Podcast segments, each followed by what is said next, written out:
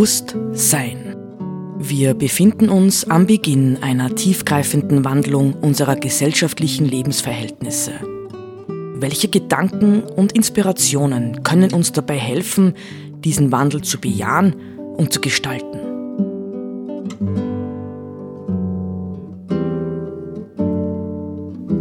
Eine Sendung von Roland Steidl.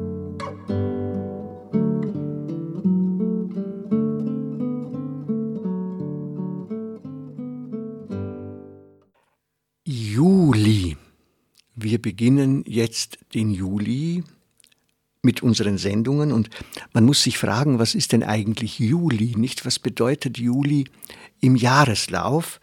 Ähm, wir haben im Juli sozusagen die Sommersonnenwende einige Tage hinter uns gebracht, nicht? Was heißt Sommersonnenwende, nicht? Das ist ja auch wieder ganz etwas Bedeutsames und Wichtiges. Man könnte mal ganz spontan sagen, ähm, im Juli sind wir bereits auf dem Weg vom Licht in die Dunkelheit. Ja, der Weg vom Licht in die Dunkelheit beginnt. Das zweite Halbjahr ist das Halbjahr, in dem es finster wird, immer finsterer, von Tag zu Tag, ganz wenige Minuten vielleicht nur.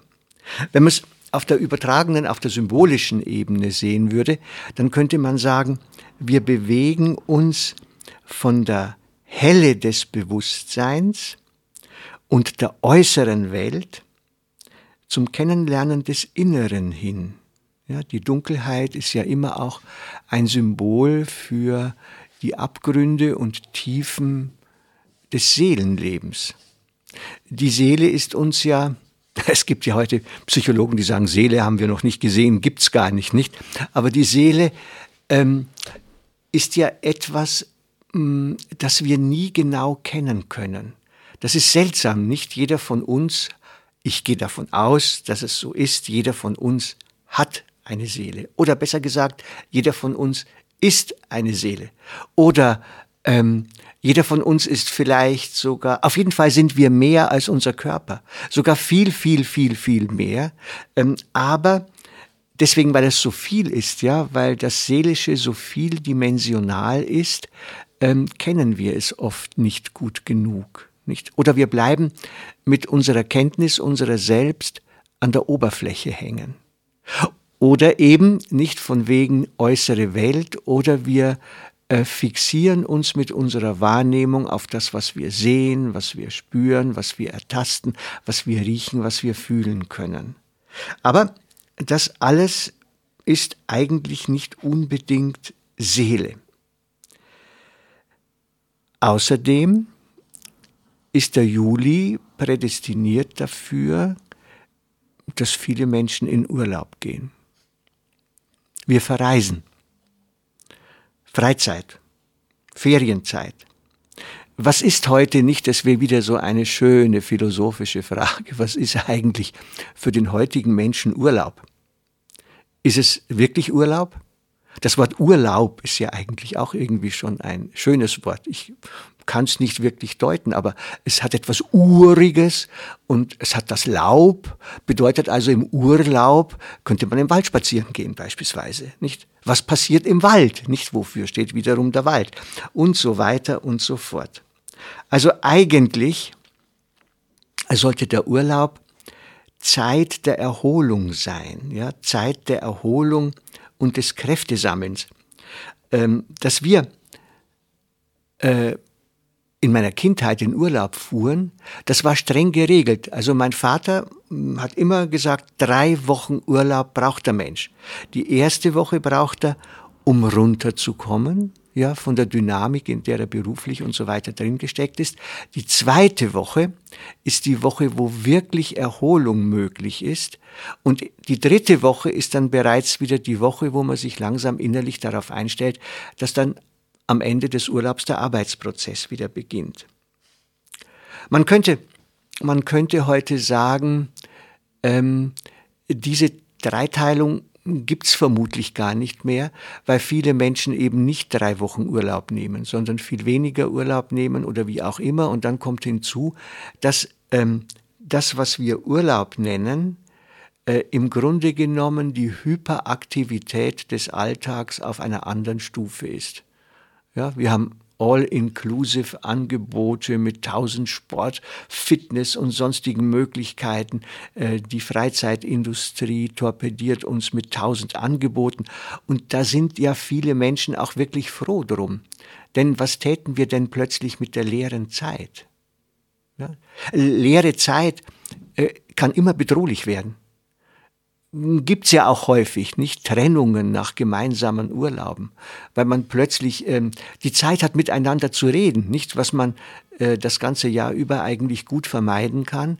Und dann bricht plötzlich, ähnlich übrigens wie an Weihnachten, dann bricht plötzlich eben ein Konflikt auf, der lange im Dunkeln geschwelt hat, nämlich in den Untiefen der Seele und muss ausgetragen werden und ist vielleicht nicht lösbar. Also, ähm, Urlaub könnte nicht nur jetzt im funktionalen Sinn eine Zeit der Erholung und des Kräftesammelns für das restliche Arbeitsjahr oder bis zum nächsten Urlaub sein, sondern Urlaubszeit könnte einfach auch eine Zeit sein, wo wir zu uns kommen. Ja, ich komme wieder zu mir, weil die äußeren Reize meines Alltags, die Pflichten, die mir aufgegeben sind, weil die abgestoppt sind. Ja, also es ist plötzlich die Möglichkeit da, etwas ganz anderes wahrzunehmen, nämlich mich von innen her, mein Innenleben wahrzunehmen. Innehalten, nicht innehalten. Es ist auch ein schönes Wort. Ja, ich halte an und blicke auf mein Inneres, ja, auf mein Innen. Stille halten, innehalten. Oder dann haben wir noch das nächste Wort, das dazugehört, Besinnung. Ja, Besinnung.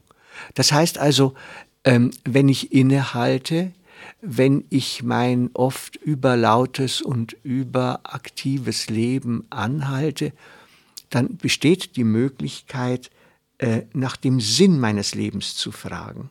Nicht? Ich glaube, ähm, oft genug hm, werden wir gefressen von Alltagen, vielleicht auch von der Notwendigkeit, einfach Geld zu verdienen, ob uns das, was wir im Beruf tun, nun entspricht oder nicht entspricht, ob es mit Sinn erfüllt ist oder nicht. Aber trotzdem, glaube ich, ist die wichtigste Frage oder eine, na, vielleicht ist es die wichtigste Frage.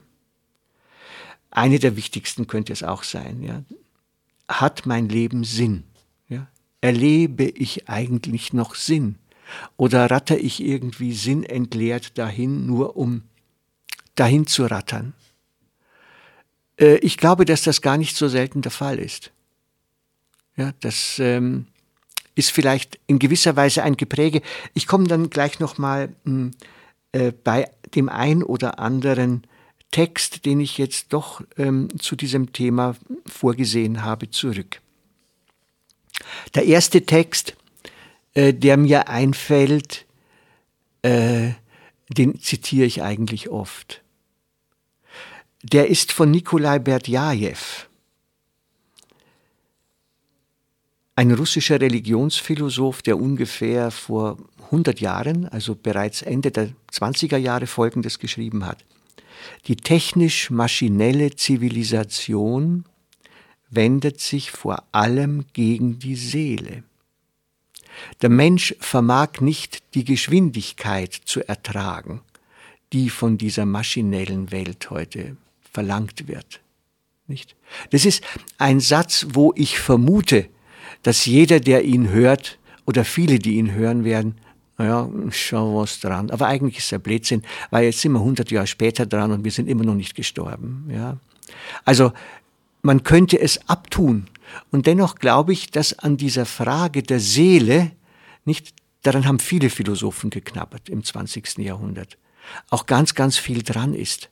Ja, das heißt also, äh, gibt es so etwas wie eine äh, Destruktion des Seelischen im Kontext der technologischen Entwicklung unserer Zeit? Ich würde sagen, ja, definitiv. Ähm, und es gehört sozusagen zu dieser Hyperaktivität, von der wir schon gesprochen haben, dazu, dass wir gelernt haben, in unserer Zeit sehr viel dafür zu tun, dass wir nicht bemerken müssen, ja, dass diese moderne Welt ein Attentat auf unsere Seele ist. Meistens merken wir die Dinge erst zu spät. Ja? Also wir merken es dann, wenn der Burnout da ist. Burnout ist da. Äh, bei immer mehr Menschen, nicht? Oder ähm, wenn Leute nicht mehr schlafen können. Auch sehr häufiger Fall. Ja? Äh, oder wenn der Alkoholismus plagt oder andere Süchte. Nicht? Das heißt, ähm, ich glaube tatsächlich, dass äh, in unserer modernen Gesellschaft sehr, sehr viele Menschen latent oder offensichtlich in ihrer Seele krank sind ja, und krank gemacht werden. Ähm, wir sind, fast wollte ich sagen, so blöd. Ja? Aber das darf man natürlich nicht sagen.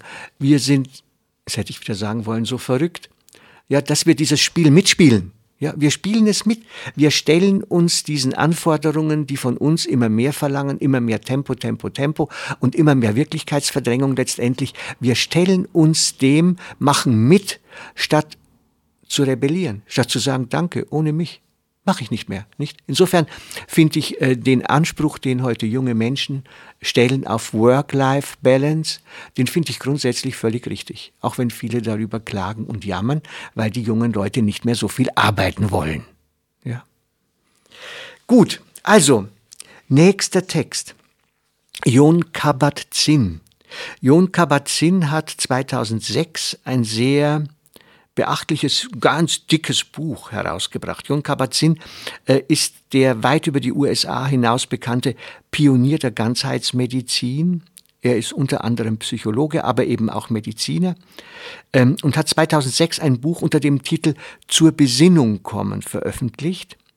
Die Weisheit der Sinne und der Sinn der Achtsamkeit in einer aus den Fugen geratenen Welt, so heißt der Untertitel ja, die Weisheit der Sinne und der Sinn der Achtsamkeit in einer aus den Fugen geratenen Welt. Und da schreibt er, in den letzten 100 Jahren hat sich viel für uns verändert. Wir haben uns der natürlichen Welt und einem Leben der Verbundenheit innerhalb der Gemeinschaft, in die wir geboren wurden, immer mehr entfremdet. Und dieser Wandel ist in den beiden letzten Jahrzehnten noch drastischer geworden seit die digitale Revolution sich über die ganze Welt ausgebreitet hat. Alle unsere zeitsparenden Gerätschaften haben unser Leben immer schneller werden lassen und zu immer größerer Abstraktion geführt. Wir sind sogar unserem eigenen Körper zunehmend fremder und ferner geworden. Und dann fasst er das Ganze nochmal zusammen in einem sehr, sehr schönen Satz. Wir sollten uns klar machen, dass unsere gesamte Gesellschaft vom Standpunkt der meditativen Traditionen aus gesehen unter dem Aufmerksamkeitsdefizitsyndrom und seiner vorherrschenden Variante der Aufmerksamkeitsdefizit-Hyperaktivitätsstörung ADHS leidet und die Sache wird von Tag zu Tag schlimmer. Zitat Ende.